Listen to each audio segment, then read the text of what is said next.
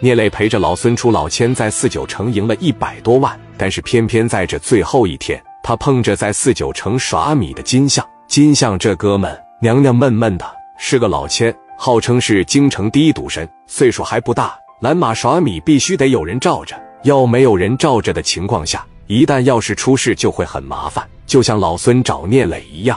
这个金相后边是陈京城，陈京城是上一代的京城赌王，现在不在北京了，在香港待着。金相是陈京城打小培养起来的，陈京城还有一个私生子叫陈桥。金相和陈桥这两人的手法都挺厉害。金相进屋坐在这了，紧接着陈桥穿着西装就来了，俩人都牛逼。金相往这一坐，当时老孙一瞅金相。金相也瞅着坐在对面的老孙，高手之间的过招，高手之间的对决，你不用多说什么，眼神就已经交流上了，那基本上手法就用上了。金相一瞅，同行了。老孙跟金相在这俩人就开始过上招了，俩人在这就开始明着来了。身边围很多看热闹的人，但是没一个人能看得出来，他俩再出老千，手法就这么高明。俩人就在这这么较着劲。陈桥当时也看出来了。老孙是个老千，那就跟他过过招，看看怎么样。高手之间的对决永远不需要多说什么，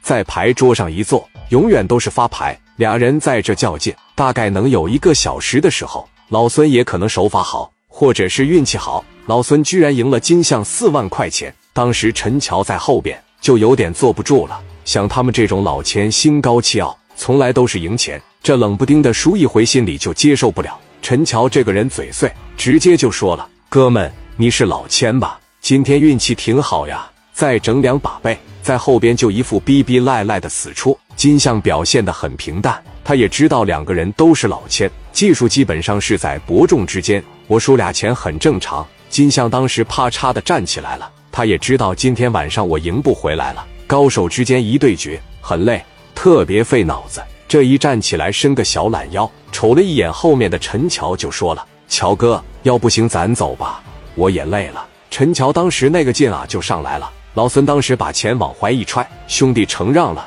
你真的是很优秀，能跟我在这过招，连续过一个小时，仅仅输四万块钱，你是头一个。”这句话一说完，陈乔感觉有点伤自尊心了。同样是出千，凭啥我们就得输呢？陈乔当时拦着不让走：“哥们啊，我车里面还有钱。”我陪你玩两把呗，老孙当时就说了，这小兄弟说他累了，他累了，我还没累啊，我拿三十万陪你比划一会怎么样？说实话，哥们，刚才九点钟的时候我就想走了，我是硬着头皮在这又玩了一个多点，这个小兄弟累了，我也累了，你现在精力这么充沛，我不想输钱，我明天还会过来的，你要想切磋的话，明天把钱备足了。这句话一说出来。无疑对陈桥来说是一种侮辱。把钱备足了，那意思你还得说。陈桥脸上当时就挂不住了，一说话就开始鸡巴聊屌了。